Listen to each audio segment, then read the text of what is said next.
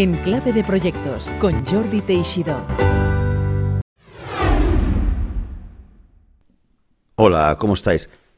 El diario Expansión recoge un informe de la Agencia Internacional de Energía donde dice que la participación de la electricidad en el consumo total de la energía final podría aumentar del 19 al 30% en 2040. Las energías renovables representarán para entonces el 68% de esta generación de electricidad. Así que un montón de proyectos, un montón de oportunidades profesionales y por supuesto eh, para especialmente para project managers. Así que he decidido dedicar un nuevo episodio a las energías renovables. Para eso he traído a mi amigo Robert Navarro, director general de RWE Renewables Iberia. Además eh, de este cargo, es el presidente de la sección eólica de APA Renovables y es mentor para startups en InnoEnergy. Así que sin más preámbulos, os dejo con Robert Navarro, no sin antes daros un buen consejo. Si te interesa el mundo de la dirección de proyectos, te interesará la certificación más prestigiosa del mundo, la de Project Management Professional del Project Management Institute, la organización líder mundial en dirección de proyectos. Ahora tienes la oportunidad de prepararte durante este próximo mes de mayo y en fines de semana con el curso que ya ha ayudado a cientos de certificados PMP a obtener la titulación en el primer intento. Inscríbete en el curso de preparación de Kion Management Consulting, proveedor oficial de PMI.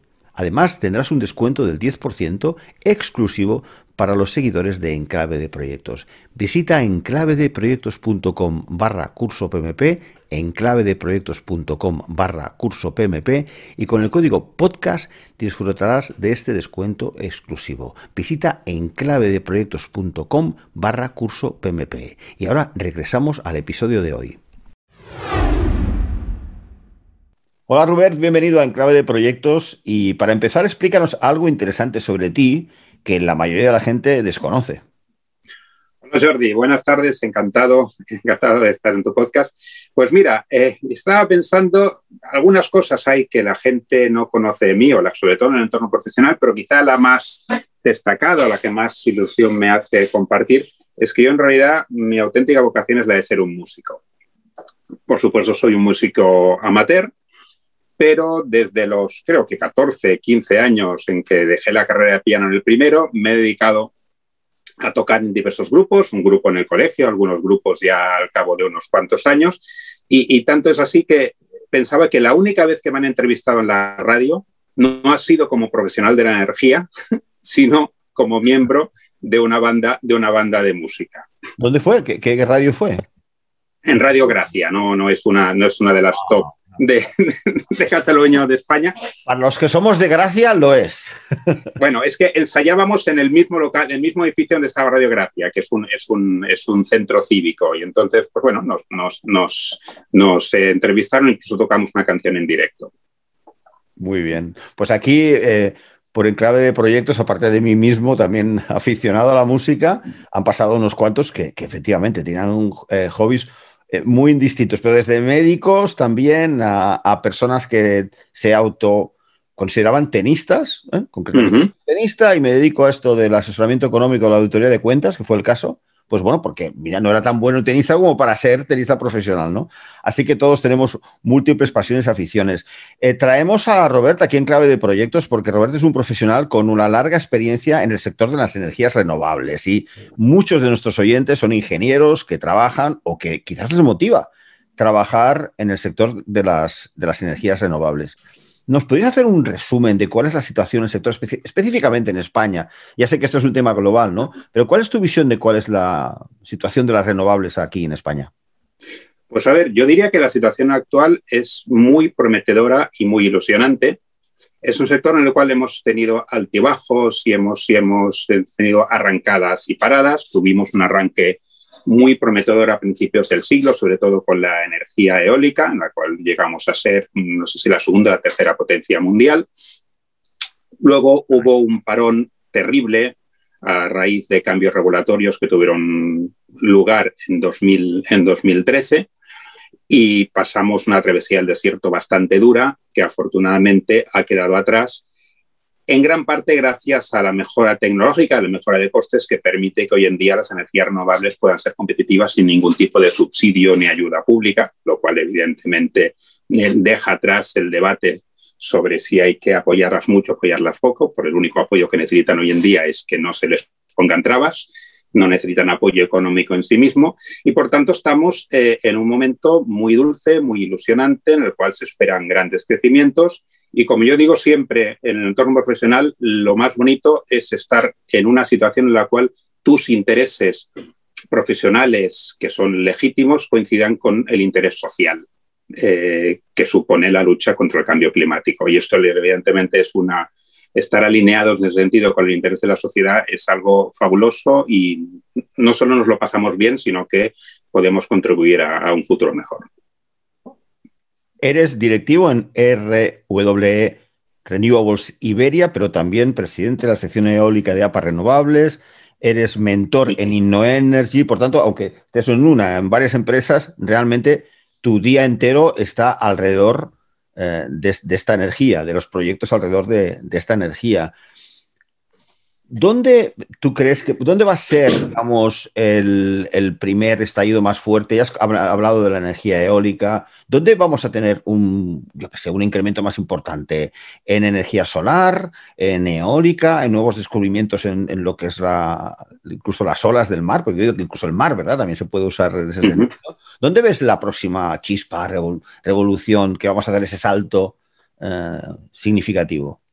Pues mira, respecto al tema de la eólica y la solar, como que en España se desarrolló mucho eólica durante unos años y muy poca solar, aunque va a crecer seguro, o casi seguro, bastante más la solar que la eólica en los próximos años, la eólica seguirá siendo la principal fuente de energía, no solo renovable, sino de energía en general.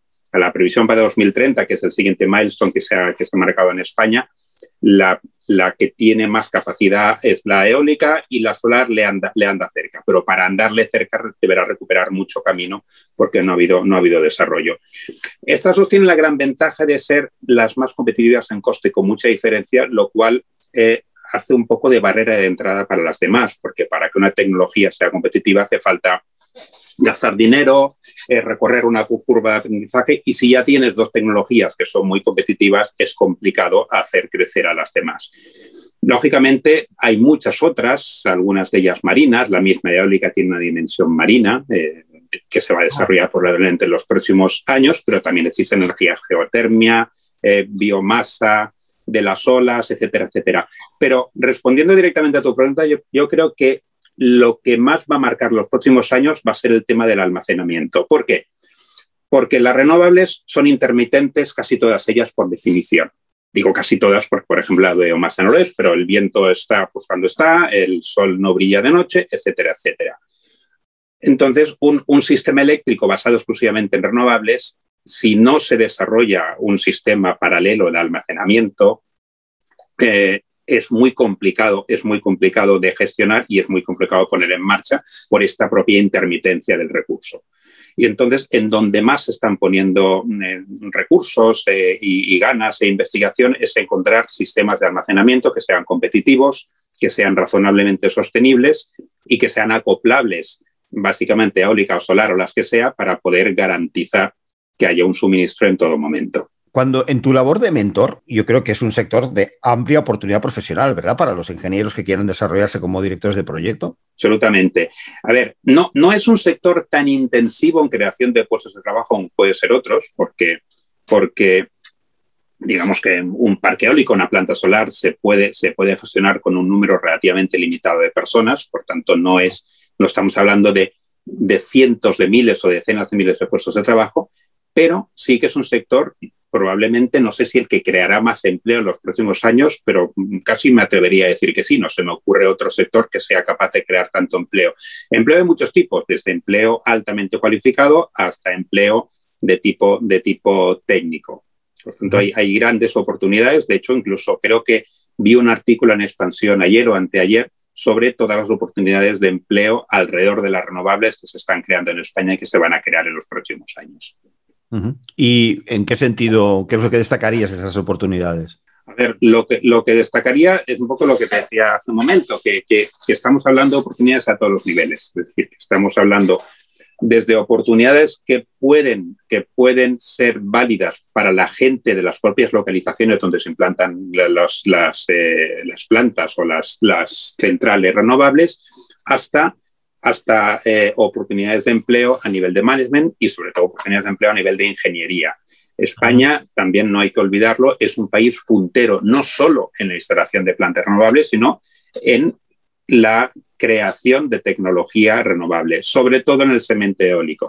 Cemento solar, por suerte, o yo diría probablemente por desgracia, eh, es más sencillo tecnológicamente, los paneles son básicamente chinos, con lo cual la posibilidad de disrupción tecnológica local es más baja. Pero en, el segmento o en la tecnología eólica, eh, la ingeniería española es puntera a nivel internacional con marcas eh, que están en los primeros lugares del ranking y, por tanto, con posibilidad no solo a nivel de implantación de, instalaciones, sino a nivel de diseño, a nivel de planificación, a nivel de, mejoras tecnológicas. las personas que conocemos como usuarios del mundo de la energía siempre lo asociamos a las grandes empresas del sector, tanto en el gas como en la electricidad, etcétera, etcétera. Ya no digamos pues en lo que es la, mm, petróleo, en fin, es, un cierto oligopolio, pues decir, grandes empresas. ¿Es este el sector de las renovables distinto en ese sentido, Robert? Es decir, ¿va a haber oportunidades para empresas de menor tamaño? Es un sector distinto en el sentido de que hay oportunidades para empresas pequeñas que no existen en otras partes del sector energético o eléctrico, como por ejemplo el petrolero. No, no, no existen o casi no existen pequeñas empresas de extracción de petróleo o, de trading de petróleo y sí existen pequeñas empresas. Es verdad que las grandes, lo que ya se llaman las grandes utilities o las grandes empresas de energía, no solo eléctricas, están mirando hacia las renovables porque ven que ahí está el futuro y ven que si no hacen este viraje se pueden quedar fuera de juego en el, en el mapa mm, futuro de la energía.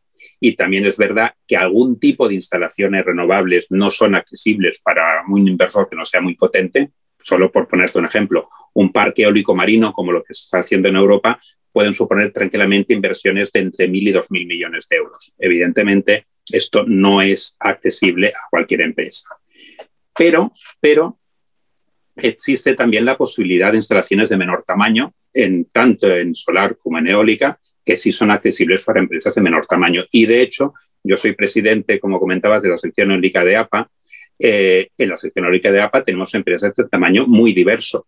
Eh, está una empresa tan grande como puede ser Acciona, pero también existen empresas que tienen solo dos o tres parques eólicos con volúmenes de negocio digamos, más, más modestos y que están, están contribuyendo y están generando un negocio perfectamente viable en base a ello. Para aquellos directores, directoras de proyecto que siguen el podcast y que, como has comentado ya, ¿no? Pues es cierto que es uno de los sectores donde puedes como mm, juntar lo que pueda ser tu vocación más técnica o más ingenieril con hacer el bien a la humanidad. ¿no? Es, aquello, es, un, es un sector motivante en ese sentido.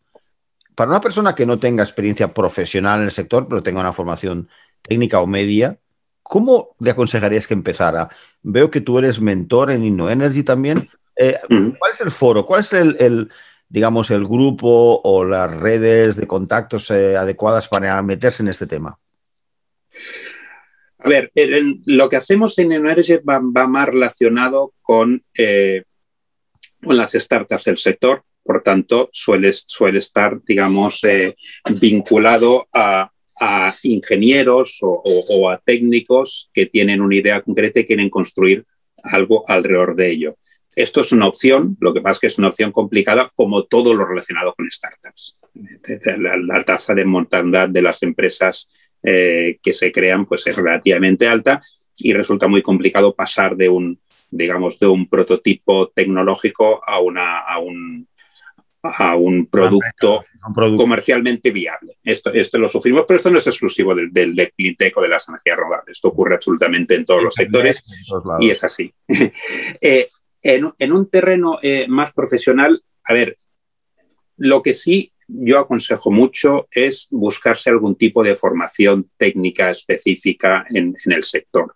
Existen, existen entidades como el Club Español de Energía que tienen cursos específicos en renovables.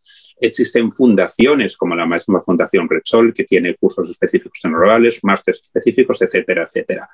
Eh, normalmente, normalmente las empresas que estamos en el sector no exigimos para un profesional junior, como es lógico, una experiencia previa y, por tanto, cualquier, cualquier eh, graduado, cualquier ingeniero, mm, economista, depende un poco del, del, sector, o perdón, del departamento que quieras aspirar, pero cualquier graduado que tenga la formación adecuada, claro, si, si eres licenciado en filosofía y letras, pues va a ser más complicado. Pero, pero sí, si tienes una formación de base, eh, existen oportunidades y vas aprendiendo poco a poco. Yo, por ejemplo, He trabajado los últimos 19 años en ese sector, pero tengo ya una cierta edad y anteriormente trabajé en el sector del software, en la hostelería o en el sector de alimentación. Y llegué eh, pues, en el año 2002 al sector de renovables sin saber nada más de lo que podía ser cualquier ciudadano y lógicamente algo he aprendido en 19 años, pero podía ser útil a mi empresa también en el año 2002. Lógicamente, no es lo mismo un departamento financiero de administración de contabilidad, etcétera, etcétera, que un departamento técnico, pero nosotros estamos, eh, por ejemplo, acogiendo becarios con cierta, con cierta frecuencia, que simplemente son gente que ha hecho una ingeniería industrial, por ejemplo, y tiene interés en ese sector. Y se aprende mucho. Y es una forma de entrar perfectamente válida y, y además muy útil. No sé, es muy intrusivo e indiscreto preguntante, preguntarte cómo llegaste tú a este sector hace pues, prácticamente 20 años, desde otros sectores, con tu experiencia eh, en ESADE, tu formación en ESADE y tu experiencia en otros sectores. ¿Cómo acabaste en, en este sector? Pues a ver, yo debo confesar que acabé en este como podía haber acabado en otro. Es decir, los que nos dedicamos a la dirección financiera tenemos algunos inconvenientes, pero tenemos la ventaja que la movilidad sectorial es más alta que, por ejemplo, un comercial que si tú has sido comercial de, de muebles, pues es difícil que vayas a parar a software, por decir algo. Entonces yo estaba en el sector de la alimentación, estaba en una situación, digamos, de búsqueda de empleo, surgió esta oportunidad.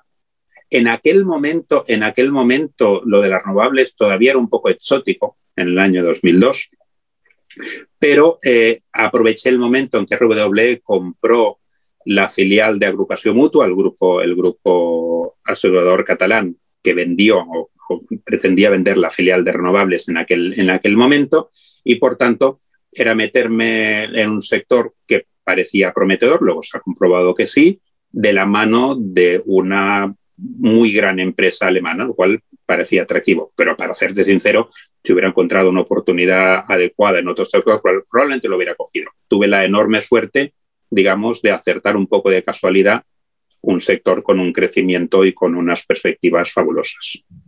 Que como además hemos comentado, tiene unos objetivos positivos para, para la humanidad. Llegamos a, hablemos de este progreso posible o, u obstáculos.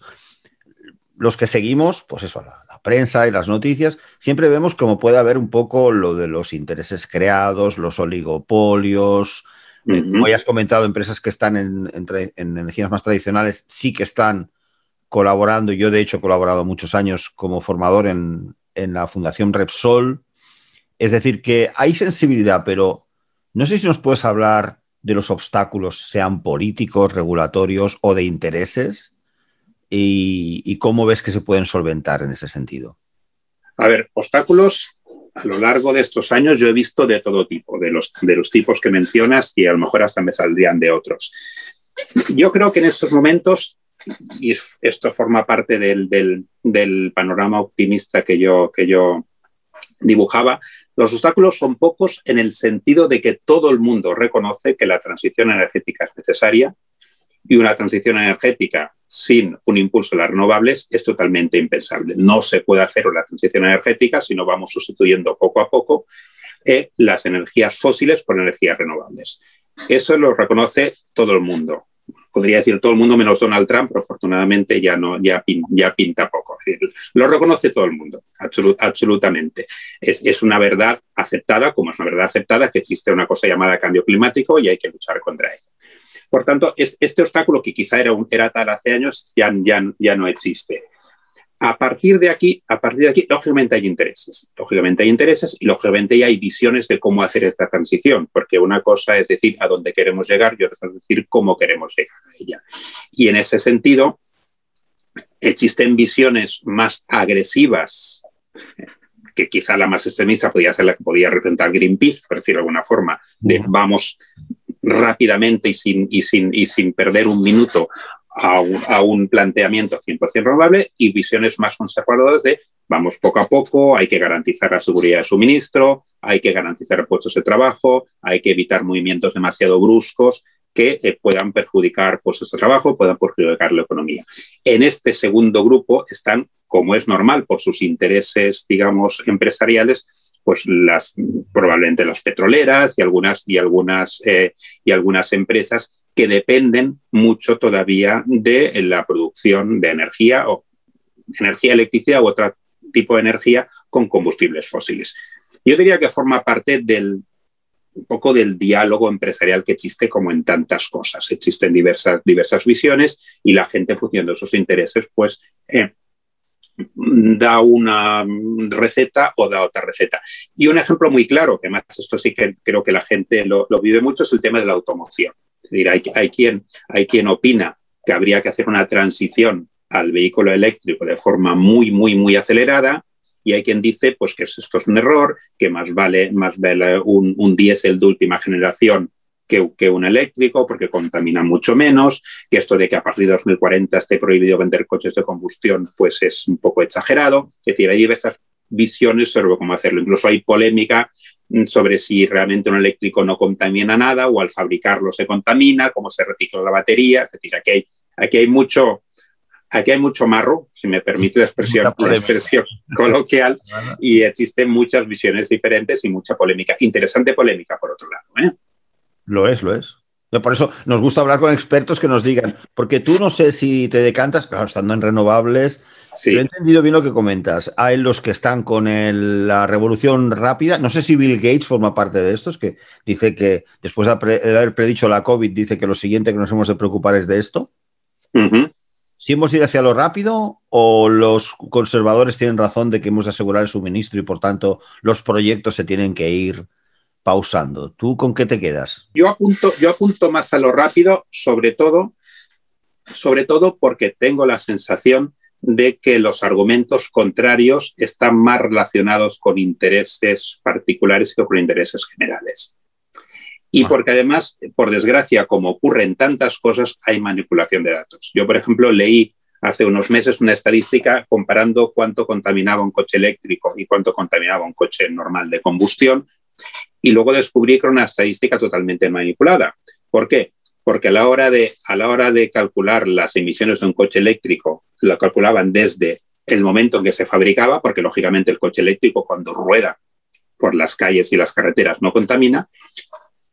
Y cuando hablaba de las emisiones de un coche de combustión, solo contaba las emisiones a partir del momento en que el coche estaba, digamos, operativo, funcionando, no mientras se fabricaba. Lógicamente, esto es una ah, comparación injusta. es trampa. Es trampa, es trampa. Entonces, hay trampas. Yo no, digo, yo no digo que solo hagan trampas los que tienen una opinión, solo digo que como ocurren tantos temas, como ocurren tantos temas, y en muchísimos, podríamos hablar de temas en los cuales eh, la información estadística hay que mirársela, había que mirarla con pinzas, porque a veces, según el interés de la persona que está intentando transmitir una información, pues oculta una información, la manipula un poco y hay que ir con cuidado.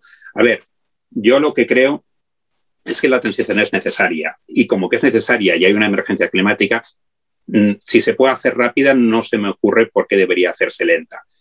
Y por último, eh, eh, se utiliza mucho el argumento de los puestos de trabajo. Y yo es un argumento que entiendo, pero es un argumento también muy peligroso, porque existen muchas actividades perniciosas para la humanidad que también generan puestos de trabajo. Por tanto, que una actividad genere puestos de trabajo no me parece argumento suficiente como para defenderla. Entonces, podría hablar de cosas incluso delictivas que generan puestos de trabajo y no por eso las vamos a defender. De tal manera que eh, cuidado, cuidado con el argumento de los puestos de trabajo dicho de forma aislada, porque a mí como tal no me vale por sí mismo, por no hablar de que las alternativas a estas actividades que generan puestos de trabajo también generan puestos de trabajo. Pero tenemos toda la sensación de, y nos llegan noticias de que o hacemos algo, o realmente mm, en nuestros hijos, ya no digamos nietos, tenemos un problema gordísimo. ¿no?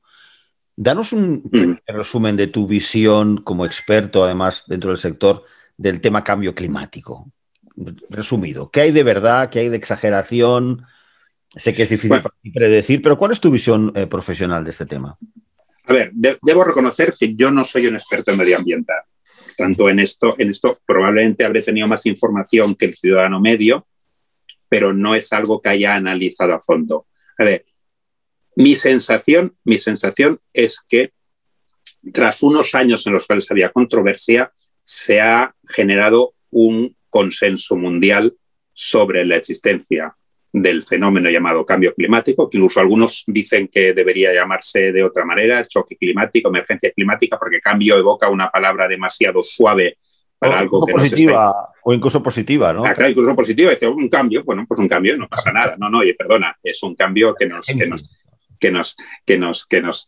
Hay un gran experto, eh, que, amigo mío, que dice que habría que hablar de choque climático. Bueno, no sé si choque, emergencia, pero sobre todo tener la idea de objetivo. Yo creo que ha habido, ha habido un consenso y sobre todo a partir de la COP de París, que fue la COP 21, eh, donde creo que si no todos los países del mundo, prácticamente todos se pusieron de acuerdo en los objetivos, existe, existe ese, ese consenso. Luego, como sabéis, Estados Unidos se salió, luego ha vuelto a meter, pero bueno, como que está vuelto a meter, pues está Estados Unidos y algo en lo cual está Estados Unidos, está China, está Japón y está Europa, yo creo que puede hablarse a nivel, digamos, eh, de, geopolítico de un, de un consenso mundial. Entonces, eso, eso ya existe.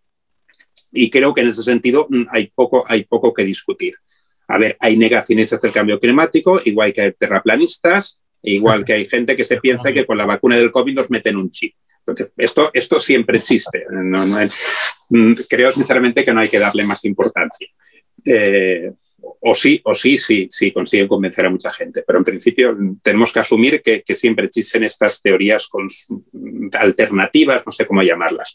A partir de ahí, a partir de ahí, eh, si es más rápido, si es más lento, si es más acelerado, si es menos acelerado, es difícil de predecir. Y en ese sentido los científicos pues, han ido haciendo ajustes. O sea, ¿qué va a pasar ¿Qué va a pasar si no hacemos nada? ¿Qué va a pasar si hacemos lo poco que estamos haciendo? Bueno, hay modelos predictivos, pero supongo que es complicado, eh, es complicado saber exactamente qué va a ocurrir.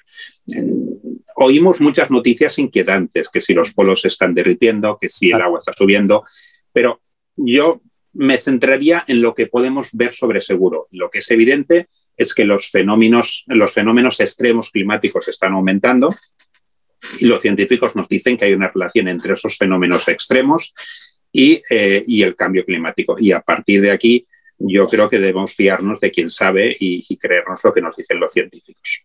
Pues si te parece, titularé así el podcast. ¿Cambio o choque climático? ¿Qué te parece?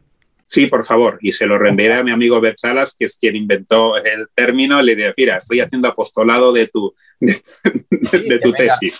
Y, que venga y nos explique, nos explique más en detalle. Has dicho que China, Estados Unidos, Europa están de acuerdo. Oye, eso es una noticia para mí, yo creo, y para muchos oyentes. ¿En qué están de acuerdo? Están de acuerdo en que existe un fenómeno llamado cambio climático, en que hay que luchar para mitigarlo y en que hay que marcarse objetivos para hacerlo. Es poco. Hacer, es, es, mucho o poco, depende de cómo se mire. O sea, ya es mucho que todo, que todo el mundo, por decirlo de alguna manera, estemos de acuerdo en que hay algo que hay que solucionar. Eso es lo bueno. Lo malo es que a la hora de marcar objetivos concretos y de decidir, y, decir cuánto reduzco tú, cuánto reduces tú, cuánto reduzco yo, pues entonces aquí está un poco la trifulca. Y también existe la polémica lógica de los países que llamamos en vías de desarrollo, que un poco reclaman su derecho a industrializarse igual que lo hicimos nosotros hace unos cuantos años y dicen, si el, si el clima está cambiando es porque vosotros, países ricos, habéis contaminado como locos y ahora me estás diciendo que yo, país en desarrollo, no puedo ni tener una pequeña central de carbono o lo que sea, porque, porque contamino cuando en realidad el que más contaminado estás tú y has estado emitiendo como un loco durante, durante años. E, esto es un problema. Lo bueno, y también otra vez el motivo de esperanza, es que, como te decía antes, las renovables son la fuente de generación de energía más barata que existe hoy en día y, por tanto, es posible hasta cierto punto, eh, digamos, que el desarrollo energético del tercer mundo, los países en desarrollo, pueda hacerse básicamente con renovables porque son competitivas. Lo que pasa es que para eso debemos resolver lo que te decía antes del almacenamiento. Ya concluyendo, Robert, tus planes profesionales de futuro que quieras compartir aquí con, con nuestra audiencia, ¿cuáles son? No, bueno, vas a apuntar a más foros porque estás ya en APA, Energy, RW, SADE, en Energix. Ya no sé, la lista en LinkedIn es larga. No te, queda más tiempo, ¿no? Bueno, a ver, preguntarle planes profesionales de futuro a alguien que va a cumplir 58 tiene su peligro, porque a lo mejor, a lo mejor me jubilan el año que viene y hasta, a lo mejor hasta me lo tomo bien. Yo, yo tengo un amigo más joven que yo que trabajaba en el sector energético y está jubilado desde hace dos o tres años. Pero no, bromas aparte, yo todavía tengo, me queda, me queda energía, me quedan ánimos. La verdad es que mi empresa tiene grandes planes para España, grandes no en el sentido de crecer a saco, pero sí hacer cosas muy interesantes con temas de hidrógeno, con temas de eólica flotante, creciendo también en fotovoltaica, en eólica. Y en principio mi plan es continuar aquí, eh, dándoles apoyo, eh, intentando gestionar lo mejor que pueda este crecimiento, a veces un poco, un poco, no digo desmadrado, pero un poco repentino y difícil de, difícil de gestionar. Yo hoy he firmado dos, dos, ofertas de incorporación de personas que ni me sonaban. Para, para hacerte una, una, idea, estoy entrando ya en, esa, en, esa en ese tipo de, de dinámica. Y desde luego, desde luego, yo mi idea es continuar un poco lo que estoy haciendo ahora. El, tema de InnoEnergy me parece interesantísimo. InnoEnergy es la aceleradora en temas de clean tech más importante, no sé si de Europa o del mundo, pero importantísima, eh, con una cantidad importante de proyectos muy, muy interesantes tecnológicamente. Esperemos que al menos algunos de ellos se conviertan en empresas rentables. Para eso, para eso luchamos. Y con ESADE, pues bueno, en, yo me lo paso muy bien. Eh, la verdad es que un alumno, un alumno agradecido y trabajador es, un auténtico regalo. Y bueno, no todos son así, pero bastantes son así. Eh, y, la verdad es que da gusto poder ayudar a gente que hace planes de negocio y que tiene ideas en el sector de energía o en cualquier sector interesantes y que tienen ganas de aprender. Por tanto, se trata de, eh, se trata de disfrutar y de sentirse útil. De momento, más o menos lo voy consiguiendo, o sea que la idea es seguir de esta manera. Muy bien, pues muchísimas gracias, Robert, por haber, eh, habernos eh, dado esta masterclass de energías renovables aquí en Clave de Proyectos. Muchísimas gracias a vosotros. Bueno, pues ya ves, multitud de oportunidades alrededor de ya no el cambio, el choque climático. Muchas gracias por escuchar en clave de proyectos y te recuerdo que tienes la oportunidad ahora de apuntarte con un 10% de descuento al curso de preparación PMP de Kion Management Consulting de este próximo mes de mayo. Ves a enclavedeproyectos.com barra curso PMP, enclavedeproyectos.com barra curso PMP y allí tienes las instrucciones para inscribirte con descuento. Hasta la semana que viene.